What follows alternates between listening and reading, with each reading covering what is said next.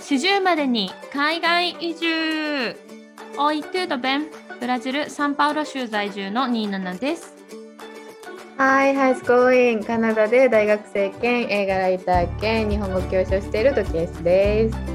40までに海外移住へようこそこの番組では海外かぶれかつ30代半ばの私たちが40代までに海外移住を目指して奮闘する姿を毎週ご報告しています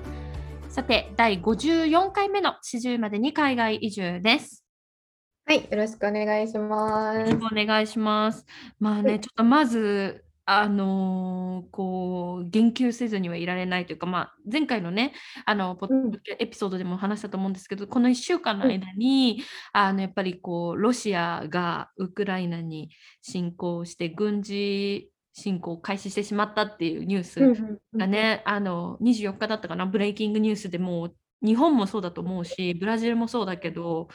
あのうんずーっとテレビでやってるっていう感じだったんですけど、結構ショッキングというかね。いや、本当にそうと思う。なんか、その私もその海外の、まあ、エンタメ関係のニュースを書く仕事うんうんをしてて、やっぱり海外のそのエンタメサイトの大手とかです。なんかチェックしてても、やっぱどこも全部、やっぱそのウクライナのことをやっぱりトップに持ってきてるし、うん。なんかすごい大々的にずーっとニュースやってるなって思って、で、まあ私がすごい気になったっていうか、なんか結構アメリカって、なんかあの、バイデン大統領うん。が、なんかあの、まあ、そのウクライナが NATO に入ってないから、うん。あのなんか守りませんじゃないか、なんかそういう感じの発言うん。をなんかしてる中、なんかあの、アイアムサムとかに出てた、もうオスカー2回ぐらい受賞してるショーン・ペンっていう俳優さんがいるんですけど、うん。その俳優さんがドキュメンタリーの映画を撮影するためにウクライナに入国していて、うん。で、なんかそのニュース見たときめっちゃびっくりしました。やっぱ危険な中でもそういう、なんていうんだろう、事実を伝えたりとか、自分の目でちゃんと見て、ちゃんとなんかそういうのを伝えたいって思う人が現れて、うん。自分の危険を顧みずに、なんかそのウクライナの国境で戦闘員の人と、なんか防弾チョッキとヘルメット着用して話したりとか、このショーン・ペンっていう人はしてて、なんか、ななんて言うんだろう、す、すごいなじゃないけど、なんかやっぱり逃げたいって思いがすごいある中、そういうふうに自分から立ち向かっていく人とかもいるんだなと思ったら、なんかすごいニュースだなと思い思いました。うん。うん戦場カメラマンの人とかもねすごいなって思うし、なんか、うんあのよくまあこういうニュース見ると気分が落ちちゃうから見ないっていう人とかもいるじゃん？うんうん。あ私のすごく仲良かった友友人とかもコロナが流行りだした時にあのコロナのニュース全然見てないんだよね。今どうなってるか分かんないって言ってて、なんかあのやっぱりそういうニュースを見ると気分が落ちちゃうって言っててうん。だからこういうニュースが続くとやっぱそういう気持ちでちょっとこうディプレッションしちゃう人もいると思うから、まあ、なんかうまくね自分を切り替えながらでもやっぱり完全に切り離してもいけない問題だとは思っていて。うん。あのやっぱ知り続けなきゃいけないしなんかこうこれなんか例えばこういうニュースを見た時にさ前から思ってたんだけどこういうニュースを見た時にどうしても気分が落ちちゃうから見たくない見ないって選択ができるのってあくまで日本が平和だから。うん私たちが今住んでる国が平和だから見ないっていう選択ができるだけであってもし私たちがウクライナに住んでる人だったらそんなこともできない。見ないといけないっていうふうに思うとなんかこういろいろ考えさせられるなと思って。うんなんか確かに。なんか、なんだろう、なんかさ、私もあのドイツにいた時に、ドイツの語学学校にウクライナの夫婦の方が、まうん。同じクラスやって、で、そんなに喋ったことはないんですけど、やっぱ、なんて言うんだろう、まあ自分らのお父さん、お母さん世代の人やったから、うんうん。なんか Facebook で毎年、あんまり喋らないけど、Facebook で毎年クリスマスの、なんかクリスマスカードみたいな PDF みたいなんで送ってくれる夫婦がいて、うんで、なんかちょうど私のその語学学校一緒やった日本人の友達がインスタグラムのストーリーに、うん。なんかあ彼ら大丈夫かなっていうのを上げてたんですね、その夫婦。やっぱウクライナ出身やし、っていうのを見た時にあそういえばみたいな感じになったんです私の中で正直。うん。あウクライナそうだウクライナ出身だったと思ってそのやっぱ自分の知ってる人がいるって思うと余計身近に感じたっていうかそれまではなんかやっぱニュース越しでしかやっぱそういう戦争のこととかも見てないしあこんなんなってんねんやとかうわなんかすごいあの小さいお子さんとか亡くなったんやみたいな感じでななんやろ人ご、まあ、言うて人事で見てるけどやっぱそういうみ身近にそういう人がいないとやっぱなかなかじゃあ自分の問題として考えるっていうの難しいんやろうなっていうのはすごいうん思ったかなっていう感じです。うん。そうだよね。なんかこうね、でもなんかやっぱりなんか私は今回のこれを見てると、あ、これって近い将来の日本だなってすごい思っちゃう部分があって、なんかウクライナの人とかもなんか世界は何もしてくれないみたいな言ってる人がいっぱいいて、うん、実際アメリカも介入できない日本の経済制裁もなんか大したことないなんか EU 圏がやってる経済制裁なんかそのあの、うん。彼らの個人的なプロパティを凍結するとかっていうのも全然痛くも痒くもない制裁しかできない。くて、なんか何のアタックもできてないみたいな。これがじゃあ例えば今ロシアに日本がバーって攻め込まれた時に多分きっと同じことが起きる。誰も助けてくれない。でうん。かつじゃあこ、まあ、今ウクライナってさなんか18歳から60歳の人みんな招集命令あの男性はね招集命令が出て。あそう男の人出国できひんっていうの見た見た。そうそうそう。だから強制的にそういうなんか軍事に参加させられるみたいなさ。まあなんか日本は法律的にそれができないのかもしれないけどじゃあそうなったらもう完全に一瞬に全部侵略されて全部あの北方領土が取られたみたいに一瞬で全部ロシアの領地になっちゃうよっていう感じじゃないですかだからなんかそういうのを見ると、なんかこうここで何も起きないことから私たちはなんかこう将来的に何何ができるかを考えなきゃいけないなっていうのはすごいなんか見てて思うし怖いなって思うなって感じなんですけど、うん、確かにそうですね。で、でも今って多分昔よりなんか情報を集めやすい。そのやっぱ海外のニュースとか YouTube で見れるし、なんか、なんだろう、今だからこそね、なんかいろいろなんか勉強できてる。私もだから全然そういう歴史とか苦手やったし、だから、なんか私も戦争とか私も苦手だったよ。歴史全然わかんない。戦争って聞いても、なんか歴史の授業でしか聞聞いたことないし、映画では見たことあるけど、言うてその映画の世界っていう感じだったからうんなんか、なんかこれを機に多分めっちゃ勉強してる人ってすごい多いと思うし、うんだから私もそうなんか、じゃあこれが NATO がどうでどうでっていう説明はできないけど、なんか勉強できるツールみたいなのが今すごいたくさんあるから、そうねなんかこれうねなんか、うんうん、それはやっぱりさ前回のクリミア侵攻の時と大きく変わったことだなと思ってやっぱりみんなどんどんインスタとかにさ、なんか上げるじゃん動画とか。実際に今起きてることとかをアップロードしてくれる人が多いからさ本当に何が起きてるかを確認しやすくなったなと思うしなんかうん。私がなんかより胸に来たのはなんかまあもちろん被害被害というかもうね100 200人近く今現時点で亡くなってて、うん。こちっちゃい子供も亡くなってるっていうウクライナの人に対する思いもあるけれどロシアの人も当然こんなことも望んでない人が大多数ででそんな、それに対して抗議デモをしてる人たちがもうガンガン逮捕されてってて何千人っていうレベルで。なんかやっぱもう本当に泣き叫びながらこんなことやめてって言ってるロシア人女性とかのなんか動画を見てなんだろう、うん。こういうなんかシェアリングがなかったらさ単純構造でロシアが、まあ、日本っていう私たちのパースペクティブから見るとロシアが悪いでなんかウクライナは被害者なみたいに見えるけど絶対そんなことないなんかその国の人たちの意思じゃないみたいなのあるじゃん。でなんか YouTube でなんかピロシキーズっていうなんか YouTube チャンネルがあるんですよ。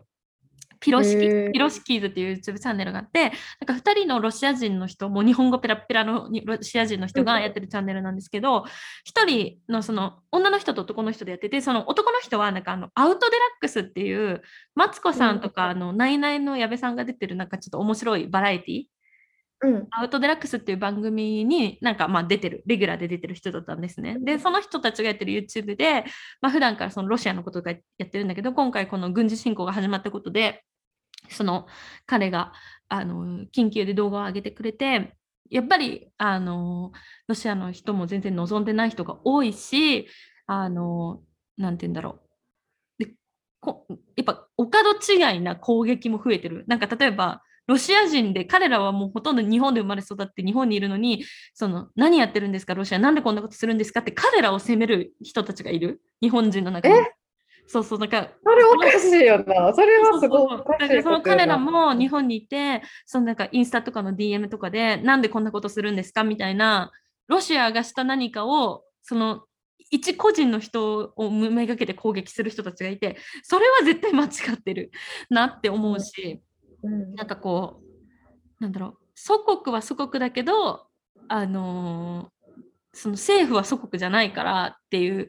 言葉があるぐらいだからなんかこうねそこら辺も気をつけてほしいなんてなんかこう思ったっていうかその人たちを見ててなんかそれも苦しくなっちゃったし、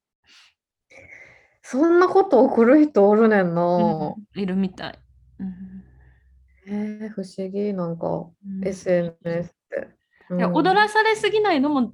あの大事だよね。確かに。ね、うん、うんうんうん、まあそうね。ちょっとあのー早期解決をしてもうこれ以上そういう爆撃とかがないことを本当に強く祈るっていう感じですね。うん、そうね、確かに、確かに。ううんん、ニュースはまあ毎回チェックして。そうですね。またそのカナダ側の報道がどんな感じなのかもぜひうんあのまたシェアしてもらえたらと思います。はい。そうだ、ちょっと話題変わるんですけど、なんか先週のエピソードで、えっと映画コーナーであの悪魔の恋人っていう映画を、うんあのシェアしてくれたじゃないですか。うんうんうん。で、それでそうそうそうそう、あの、あのタトゥーのシーンが異様にダサいっていうあのやつなんですけど、なんかそれをのあの映画紹介をした後にね、あのなんかニュースを見つけて、あのうんアメリカの TikToker かな ?TikToker の女の子、15歳の TikToker の女の子がいて、えっと、えーフロリダ州に住むアバ・マジュリーさんっていう女の子がいるいるんですよ。でもうすごい、うんあの美人な女の子なんだけど、その子のストーカーがいて、で、そのストーカーがもうその自宅に侵入してきて、で、その TikToker の子のお父さんがあの射殺した、そのストーカーを射殺したっていうニュースがあったんですよ。へえうんそううん。そうそう。で、あのーこの TikToker のこのお父さんはも元警察官なんですよ。あ、そうなんや。そうそうそう、だからら銃の使い方ももちろん慣れてるし、うんそのなんだろうあの相手があそのストーカーの人も銃を持って入ってきてるんですよ。うん。だからその相手の撃つ意思があるっていうのを確認した上でこれは自分たちが撃たなかったら殺されちゃうっていう判断で射殺してるんだけどだから、まあ、おそらくおそらく正当防衛が認められるんじゃないかっていうふうには言われてるけどでもまだわからないんだけどうん。その犯あのこのアバさんっていう女の子がなんかまあすごい人気の TikToker120 万人ぐらいフォロワーがいる子なんだけど、なんかこのストーカーの男の人に一体なんか写真を売ってるんだよね。なんか自撮り写真みたいな。なんか、はいはそうそうそう、なんか300ドルぐらいで。で、なんか、うんで、それ、まあね、15歳の女の子だからちょっとおかずお小遣いが欲しいとか多分気軽な気持ちでやって、で、それがまあどんどんなんかこういうなんか性的な写真が欲しいとかなんかどんどんどんどん言ってって、で、お父さんがもうそれは行き過ぎだからっていうので、あの、一回止めたんだけど、また、あの、その男が入ってきてみたいなところがあったんですよ。い。だからなんかこれを見て、てて、なんかこのストーカーになっちゃった男の人エリ、エリックっていう人なんですけど、エリック・ロハン・ジョンソンっていう人、18歳の男の子なんですけど、なんかこの人の行動、異様やなと思って、それうん見てたら、その悪魔の恋人を思い出したっていう。思い出した？うんえ、これってその、あれやんな、あの被害、被害者じゃなくて、その15歳の女の子の家でお起きたことやねんな。そう、なんかその写真を最初その女の子が売りました。で、彼が、まあ多分ストーカーでバンバンいろいろなんかもっと要求してきた。で、うんお父さん、元警察官のお父さんが、もうこれやめろって言って、で、うん言ったのに、その男が、もうショットガンを持って、その、あの、TikToker のこの位置に入ってきて、えっ、と、なんかドアに向かって、もう一回発砲してるんだよね、確か。あそうなんでや。、お母さんが警察に連絡して、うんで、お父さんはこう警察の到着待ってた。ら、またその犯人が現れたから、あのお父さんがし殺した、まあ、殺したというか、射殺したみたいな。うん。なんかその自宅の中でうん。自分のプロパティの中で銃使ったらなんか正当防衛うん。のなんか立証できる確率がすごい高いみたいな。ななんか城ななんか言うんだよ。なんか城忘れたけどなんかうん自分の城の中でそれができるみたいな。ほ法律ではないけどそういうのがあって。うんうんうん。なんかちょうどそれちょうどそれ昨日ぐらい YouTube で見たなと思って。うん。何やったか忘れたけど、だからこれし正当防衛になるんかな、多分。なるんちゃうかなって感なじ。なんかうん。正直なってほしいなって思いました。このニュースを見る限りはね、なんかわかんない、もっと裏の事実があるのかもしれないけど、でもなんか、そのお父さんちゃんとその先にショットガンを下ろせとかさ、なんかうん。いろいろこう説得したけど、聞かなかったから、まあ、撃ったみたいな。うんだから、まあ、ちゃんとそのやっぱ警察官だからさ、そのステップちゃんと踏んで、それでもダメだから撃つみたいなところまで多分やってると思うんだよね。だから、まあ、うんこれに関しては無実になってほしいと思いつつも、やっぱこうソーシャルメディアで有名になることのなんかこうね弊害だなと思って。いや、怖いな。なんかうちも普通に顔顔出しっていうかしてるけどさ、なんかうん顔出しとか普通になってきてるやん、やっぱそういう SNS とかって。そうでたくでも多分さ今の15歳の子なんてさもっと抵抗ないじゃん多分。うん、ないと思そうそうだから危ないよねと思ってう。。うん、めっちゃ危ないと思う。だって普通にさ、インスタのストーリーとかでさ、例えば、今から映画見ますってあげたら、うん例えばね、あ、じゃあ家におらんねんやって分かるから、家に侵入することなんてできるやん、ストーカーとか。そうね、そうね、ストーカーだったら怖いよなって思うもんな。そうそうそううん気をつけなきゃいけないですね。だから今から私たちが例えばね、将来的に子供を持つってなったら、どういう子育てをすべきなのかって、すごく難しくない？難しい。だから SNS は多分めっちゃ制限するやろなと思でもさ、むずなんかそれもすごい難しいっていうかさ、どこまでどういうふうに制限できるのかなって思っちゃって。う。なんか10 12、3歳ぐらいまでは制限したいなと思うよな。なんかさ、ね。12、3歳って一番不安定やと思うね。なんか中学入るか入らへんかぐらいで。うん。そうね、そうね。なん。かまあ、あのさ、なん。か各ソーシャルメディアもちろん。年齢制限とかあるけどさ、まあ、ごまかし用はいくらでもああっちゃうというか、人人のアカウントを使ってログインすることもできるし、ねえ、なん。か、すごいそういうところに思いを馳せてさ、どうこそ、どんどんどんどん変わっていく。ないかと思って。うん、でもうちら、例えばうちらがもし今子供を産んでさ、うん、じゃああと12、3年後って多分もっとすごい SNS できてそうやん。確かにね。今より。VR。なんかもっと難しくはなっていくんじゃない？そう、VR の世界とかマジで。うんうん、本当に本当にどうなることやらって感じですね。はい、うんまあ、ちょっとそんなニュースが気になったっていう話と、うんああとそういえば私先週のエピソードであのブースターショット打ちに行きますって。あ、言ってたね。どうやった？そうそうで、えっと、1回目2回目がアストラゼネカでで私のパートナーも同じで1回目2回目アストラゼネカで彼は3回目ファイザーを打ったって話をしたんですけど、うん。なんか私が言ったらなんか3回目もアストラゼネカでうん。なんか選ばれへんかったん？そう、選べない、選べない。あの、うん多分ね、選べるのって日本ぐらいなん、日本とか、まあ、いくつかの国だけで、多分北米とか選べるのかな？どうなんやろう？わからへん。わかんないけど、多分ブラジルは選択制じゃないとも行って、その場にあるやつって感じ。だから、うんそのファイザーの多分、私のパートナーが受けるタイミングの時にファイザーの在庫がいっぱいあって、多分ファイザーを受けたけど、今は多分アストラゼネカの在庫がいっぱいあるから、その1回目のショットをファイザーで打ってる人だけ2回目をフうん。ァイザーで打ってるけど、それ以外はみんなアストラゼネカでみたいな感じだったの。うん。だから、まあ、3回とも全部同じワクチンだから、全然副作用とかもなくて、痛みとかもなくて、なんかこれ本当に意味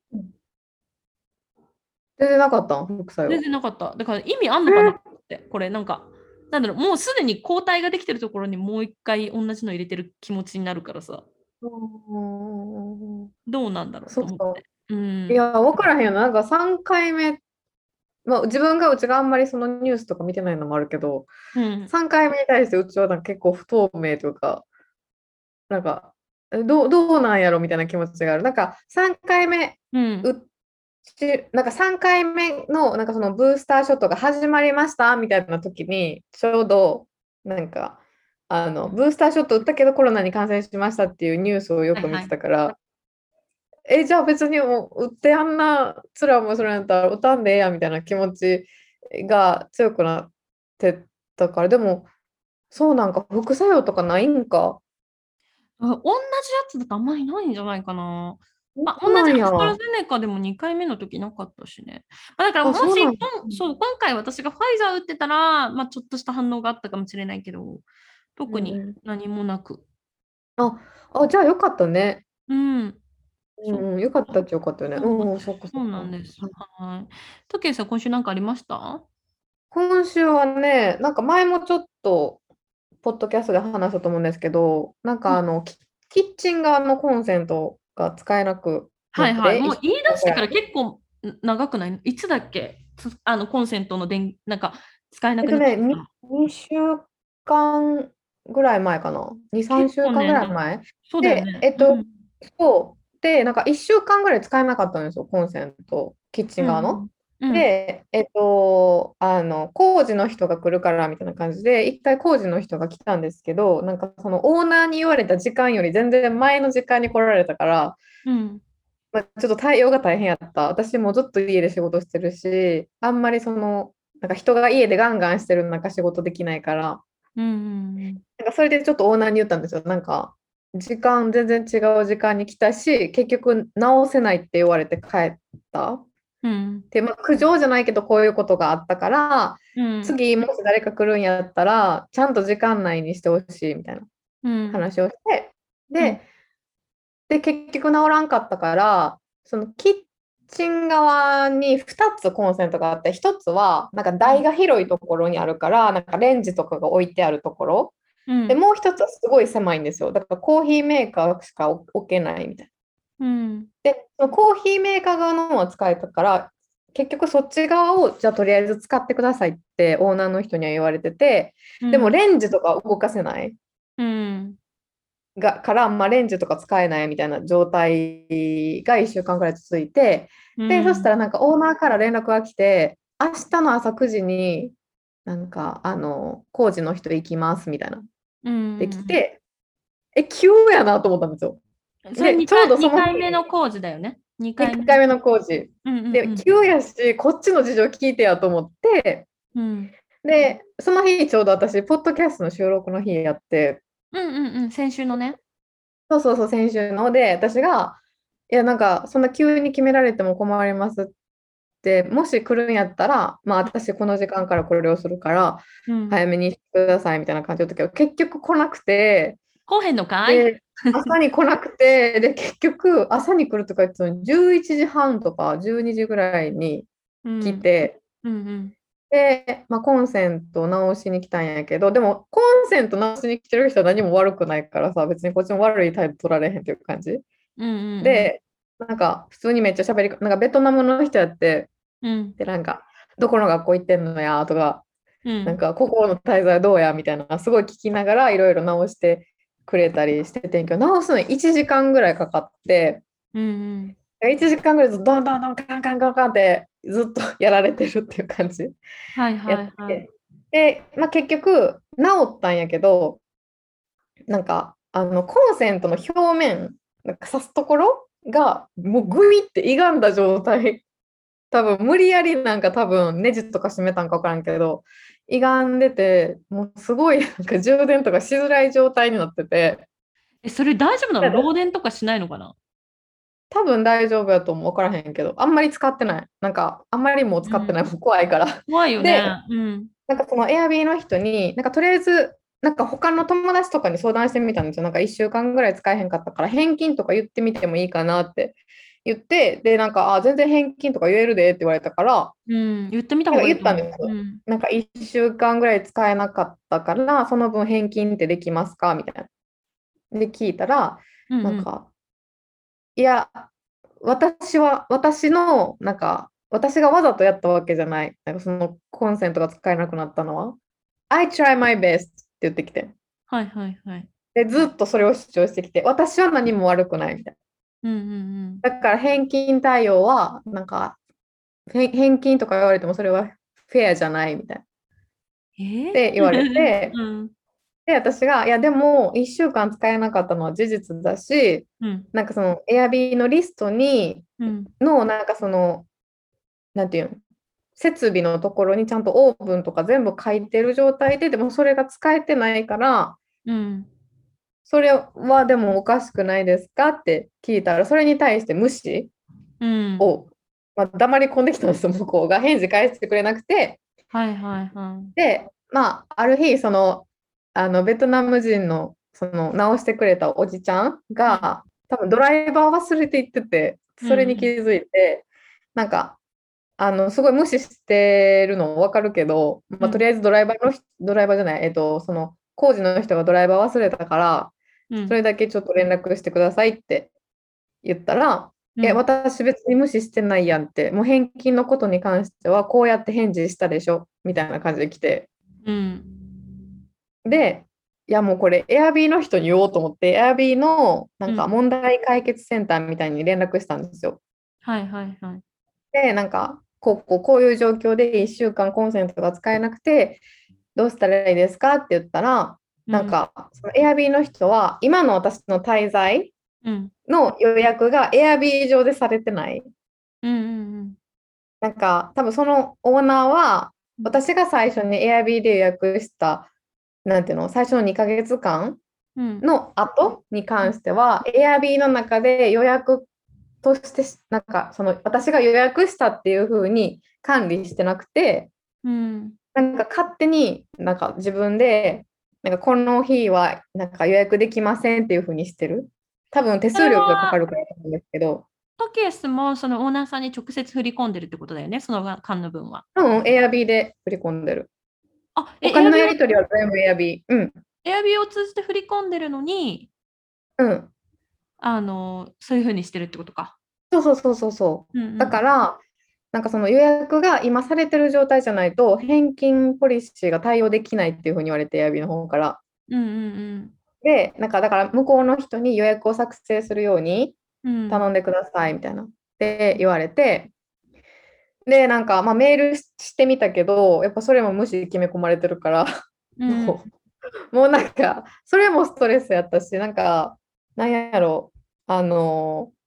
まあ、じゃあ返金ポリシーが認められないってことは、例えば私が出るときに、うん。じゃあタオルに繊維ついてるから20ドルとか、なんかいろいろルールを書いてるんですよ、エアビーにそのオーナーの人。うんうん。なんかタオルにシミがついた状態で帰るときは20ドル請求しますとか、うん。でもそういうのを書いてるから、うん。じゃあもう私は出るときにもし向こうが請求してきても何も払わんとこうと思って。うん、払わなくていいんじゃない？うん、そうしようっていう感じなので、なんか、エアビーもし使う人、長期で使う人いたら、多分予約ちゃんと自分のされてるかどうかとか、見てた方がいいかもしれないです。なんか、お金をエアビー上でやり取りしてても、うんその予約がされてない限りは、なんか、あの、返金ポリシー対応しないらしいです、エアビー。多分なんかざ弁護士とか入れたら解決しそうな気がするけどね。なんか無料相談できる、なんか日本語も喋れる弁護士さんとかいないのかな、トロントに。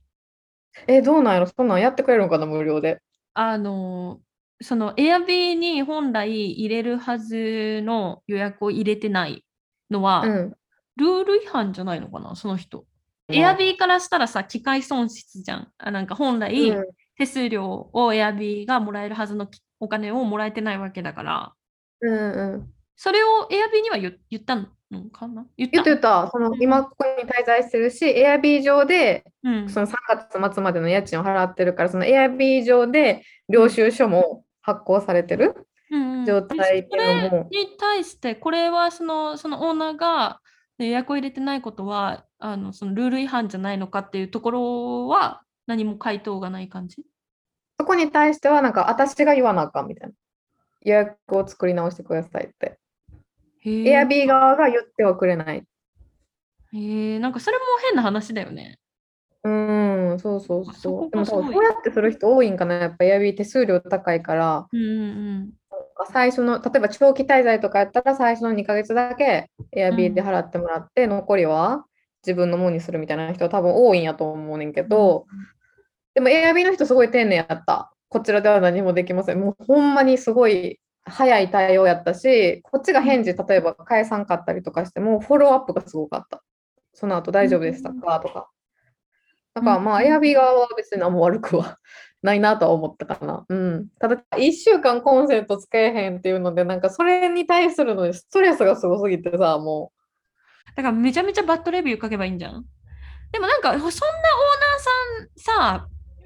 なんだろう、エアビーに登録できなくすべきだよね。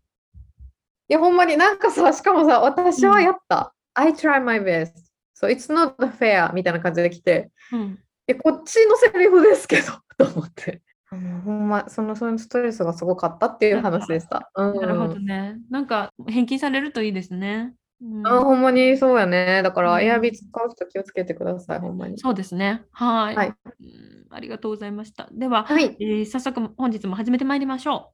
う。日本の常識は海外の非常識。今週のカルチャーショックのコーナー。このコーナーではサンバとシュハスコの国ブラジルに住むニーナナとカナダ・トロントの公立大学に写真専攻で留学中のトキエスが日々のカルチャーショックをシェアするコーナーです。えー今週はトキエスからお願いします。はい、よろしくお願いします。えっと、今回はお仕事の話、別にカルチャーショックではないかもしれないですけど、まあ、お仕事のお話をできたらなと思います。で、えっと、私、今のこういうエンタメ業界で、まあ言うたらライターとして働き始めて、2013、4年ぐらいから働き出してるから、うんうん。あの、もう結構な、まあ言うたらキャリアを積んでて、うんで、その著名人にインタビューとかし始めたん2017年とかそれくらいから、そういうインタビューとかイベントとか行き出したんですけど、同じ人にインタビューする、もう一回インタビューするってことが今までなかったんですね。うんうん。なんですけど、今週ちょうど1年前にインタビューした、まあ、あの TikTok ですごい盛り上がってなんかデビューした若い歌手の女の子がいるんですけど、はいその女はいの子に、えっとね、去年の5月に1回インタビューしてでもう1回インタビューの機会をもらえてで今週ちょうどインタビューをしたのでその話をできたらなって思います。はい。おで。えっと、まあ正直、その1年前は、まあその TikTok で、あの一つの曲がすごい盛り上がってたけど、そんなに楽曲はまだリリースしてない状況うんうん。だったので、なんかその生い立ちだったり、なんで歌手目指したのかとか、どうやってこの曲を作ったのかとか、そういうことを深掘りしていった。今回はその新しい EP を発売するっていうのもあったり、あと K-POP グループと楽曲制作をしたりとか、今まですごいコラボして、すごいこの1年でもうなんかいろんな多方面で多彩すぎて活躍してる方やったから、うんうん。なんか質問を事前になんかすごい考えたんですよ。なんかっていうのも今回単独インタビューで30分うんうん。でなので、まあ、話のネタが尽きないようにわーっていろいろもんなんかその質問を考えたり相手のそれこそ SNS でうんなんかそのインスタで相手のそのインスタチェックしてうん何をしてたのかとかいろいろ見たりとかしてどういうのが好きなのかとかもチェックしはいてはいはいっていうのをやってなんかそう考えたら SNS って怖いよなほんま。調べようがあるもんね。調べようがあるもんな。そうそうそうそう。まあ、そういうのがあって、で、なんか、まあ言ってい、1年前も結構、1年前30分やったか忘れたけど、1年前も単独インタビューやったから、まあ、あわよくば覚えてくれてるかな、みたいな、ちょっと期待があったんですよ。はいはい。なんか、あえて覚えてくれてるかな、みたいな。あったけど、まあまあもちろん覚えてなくて、私のことなんて。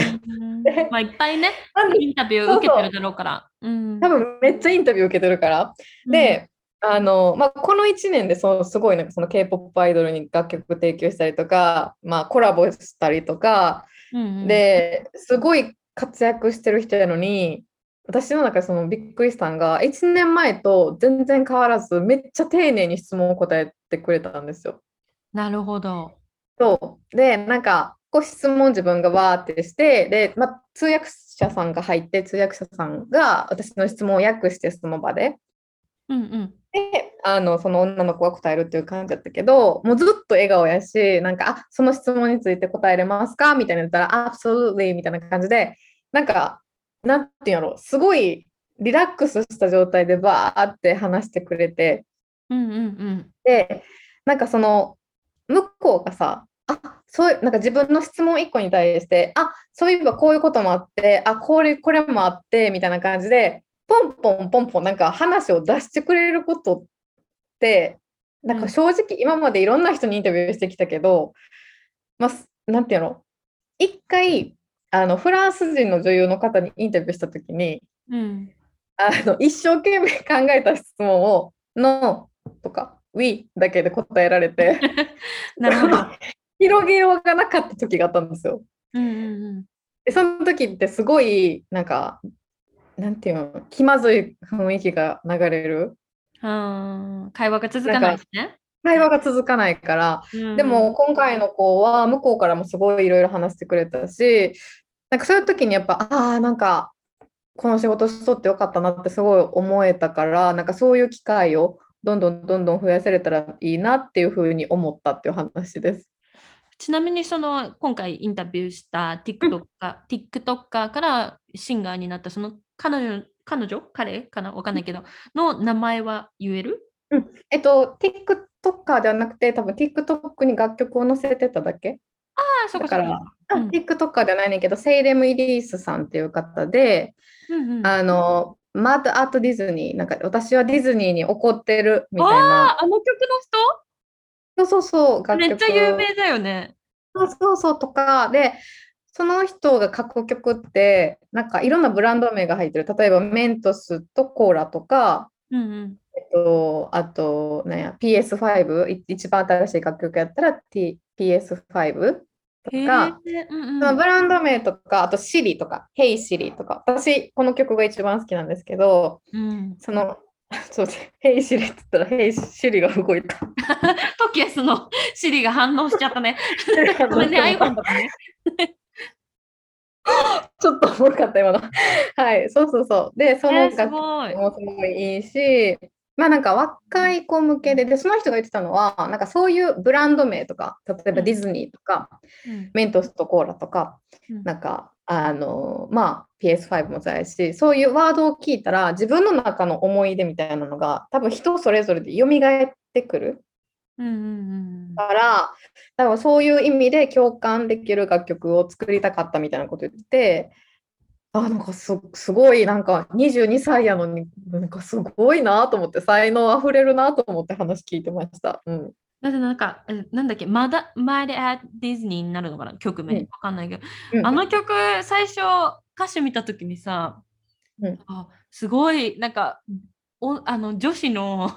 心をすごい的確にディスクライブしてる曲だなと思ってさ、そうやんなうんね、えソーシャルメディアやってる方だったら絶対一回は耳にしたことがあるぐらいの曲だよね。うん、そうそうそう。だからさ、うんめっちゃ22歳でも、なんかすごいすごいも書いて、すごいよと思って。もう一うん回アーティスト名教えてもらえる？なんかきょ名前うん調べる？と。セイレム・イリース。テイレムセセセセセイレム・テイリース。ごムテイレムエリーさんね。えすごい。なんか素晴らしいな。まあ、ちょっとその、あの、We と Non しか言わなかったフランス人女優については聞かんとくわ。うん、めっちゃ大変やったから、なんかしかも大御所の人やって、その人。あ、そうなんだ。でもだからじゃない？なんか、大御所だからじゃないよ。もうなんか固まっちゃったよな。あと、なんか私、一番最初にインタビューした人が日本の監督さんやったんですけど、なんかその人もすごいあの有名な方で、あの近代一少年の実験簿とかやられてる方だったんですけど、はい。その人も、なんか、あはいで終わったことあって、質問したときに。で、なんかもう初めてのインタビューの時って、うんなんかもう、怖い、何言われるか分からへんから、確なんかもうかにね。怖いみたいなのがあったし、すごいなんか大御所の人やしっていうのもあって、うんうん。で、なんか、あ、はいって言われた後に、ありがとうございました しか言えんかった。いやでも改めて本当すごい仕事してるよね。だってもう怖いよその仕事。なんか、ね、怖い怖い怖い。一回すっげえ怖い監督さんにインタビューした時も、うんうん、なんかその映画の内容がめちゃくちゃ暗い内容やったんですよ。はいはい、なんかその映画がなんかなんか綾野剛が焼身自殺するみたいな役をやってるなんかそういう映画やったんですよ。はいはい、ですごいシリアスな映画やったのに私緊張しすぎて最初に会った時に「あすごい映画楽しく拝見させていただきました」って言ったんですよ。そしたら「いや楽しい映画じゃないけどね」って言われて でもそれでなんか場が和らいだからよかったけどなるほどね。怒られんでよかったと思って。私緊張するよね。えちなみにさその今回のインタビューもだし、うん、まあ、去年にも一回インタビューしてるじゃん。そのインタビューした上で、トキエスが書いた記事を読むサイトとかの名前は今ここで言えたりする、あ、うん、TV グルーブっていうサイトです。あ、でも、あのなん。やろう。取材先によって違う。TV グルーブっていうところで記事を書いてたり、うん、あとはブックスタンド映画部っていうところで記事を書いてたりするので、その取材対象者によって違う。なるほど、なるほど。ぜひ、じゃあ、えっ、と、あの、TV グループ、この彼女の場合は TV グループにある。うん、うん、はい、ぜひ、あの、興味ある方読んでみていただけたらなと思います。はい、よろしくお願いします。はい。ありがとうございます。ありがとうございました。えー、はい、私27のカルチャーショック、カルチャーショックというか、まあ、シェアさせていただきます。えっ、ー、と、前のエピソードで、あのーココバンブーっていうあのシーフードレストランがあるって話をしたと思うんですけど、あのまあ、私が今住んでるエリアがちょっと内陸部なので、あんまり美味しいシーフードが食べられないっていうのがあって、うん、まあそのシーフードを売ってる売りにしてるレストラン自体もすごい少ないと。でそんな中であるそのココバンブーっていうレストランが、まあ、結構いろんなそのアウトレットモールみたいな、なんて言うんだろうな、ショッピングモールみたいなところに必ず、必ずじゃないけど結構な数入ってるから、まあ、なんか割と行きやすくて、うん、まあ、お店の雰囲気も良くてみたいな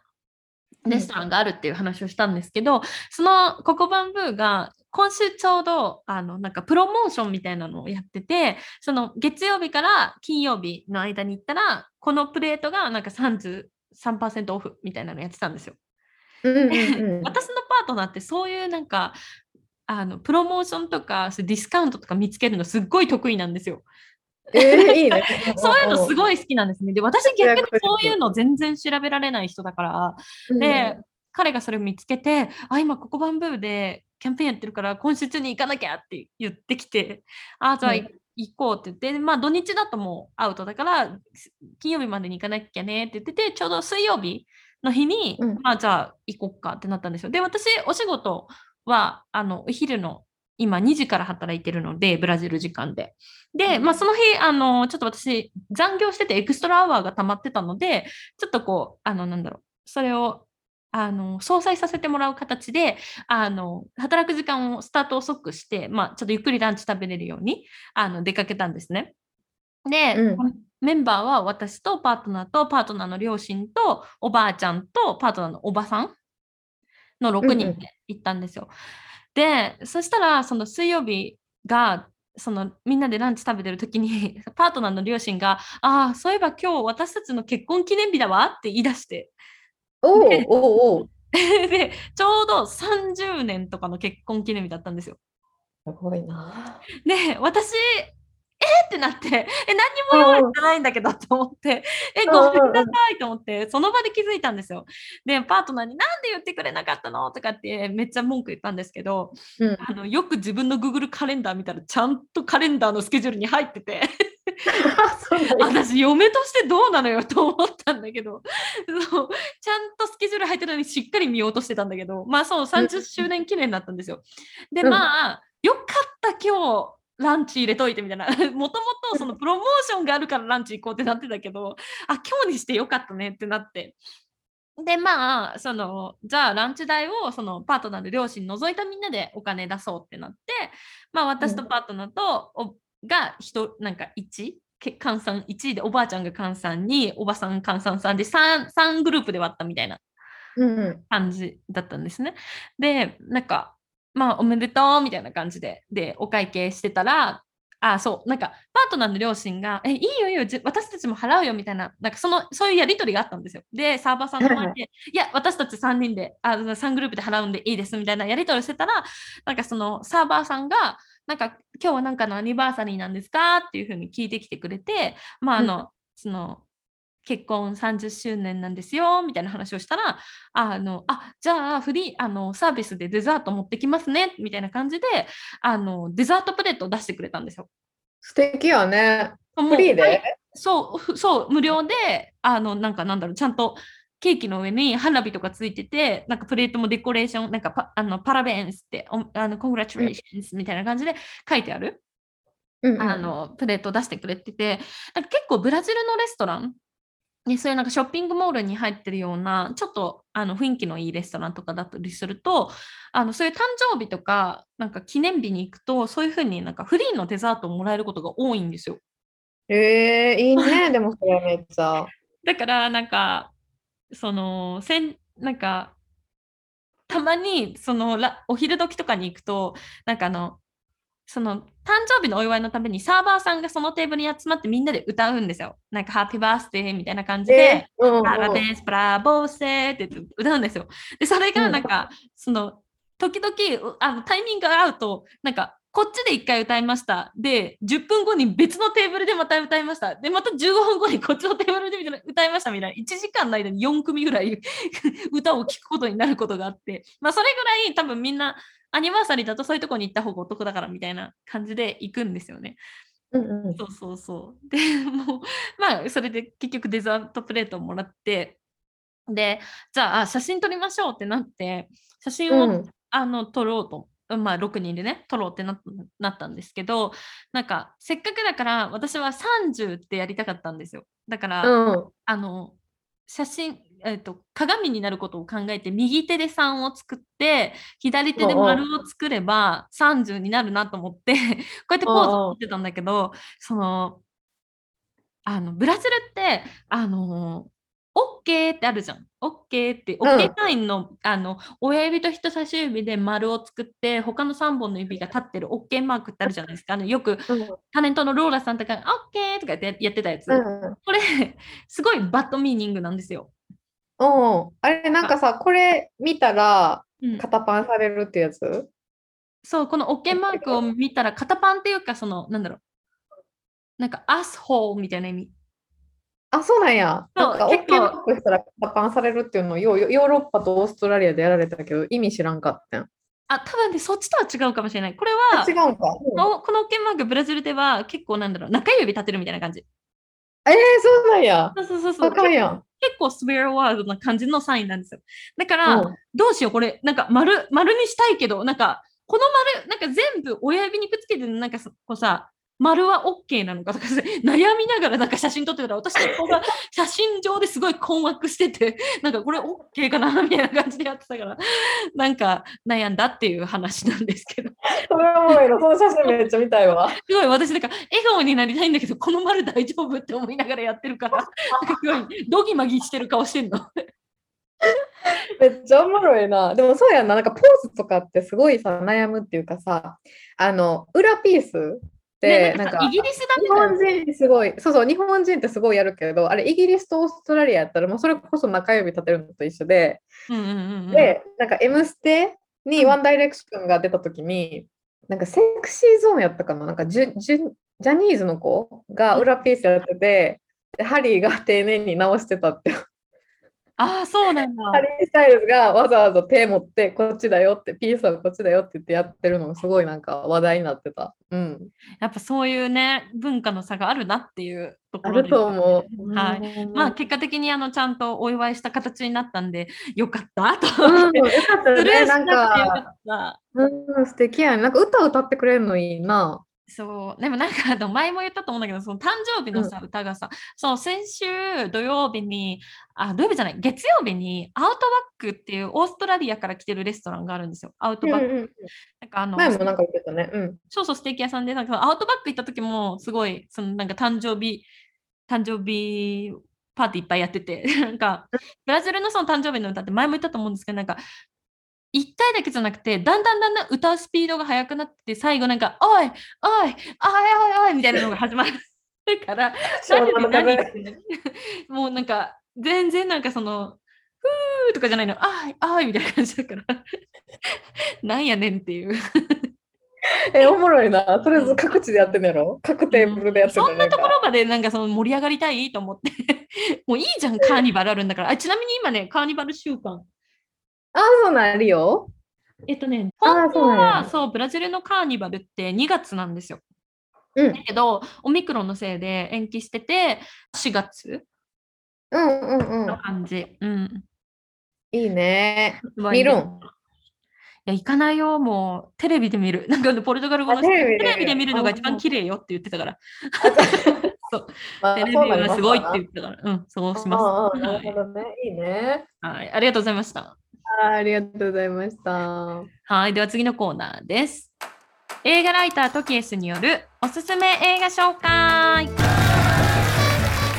このコーナーでは映画ライターである私とケースが独断と偏見によるおすすめ映画についてご紹介していきます。お願いします。はい。えーっと、今週ご紹介するのは、なんかちょっと、なんやろ、ハートフルドラマみたいな感じの映画で、うんうんで、えっと、あなたを見送る7日間っていうタイトルの映画なんですけど、はい。なんかこれ、あの、私がむっちゃ好きなコメディーで、モンスター上司っていうコメディがあるんですけど、それのジェイソン・ベイトマンっていう人が主演。で、あと、ティナ・フェイとか、アダム・ドライバーとか、ローズ・バーンとか、すごい豪華俳優たちが集結した家族の物語なんですね。で、えっと、まあ、その、父の、なんか、あの、訃報を聞いて、4人の、まあ、兄弟姉妹が、中年のね、兄弟姉妹が一つ屋根の下で7日間過ごすっていうストーリーなんですけど、